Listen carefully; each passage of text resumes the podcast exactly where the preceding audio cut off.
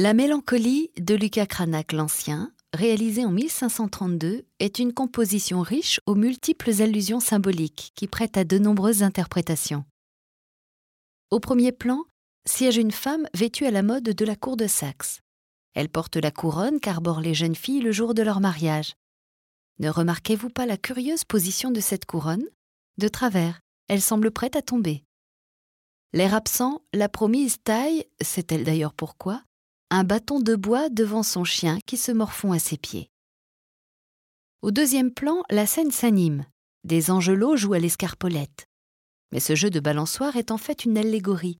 Il suggère l'hésitation entre les sollicitations de la vertu et la tentation de la mélancolie et du vice. D'ailleurs, le couple de perdrix derrière elle évoque la tentation de la luxure. Cette débauche est également représentée en haut à gauche de la toile.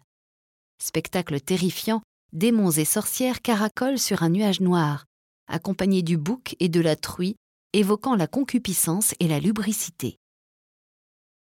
Pour rejeter dans l'ombre ces puissances diaboliques, il faut boire du vin et s'adonner à la méditation. Tel est le sens de la présence du ciboire liturgique posé sur la table.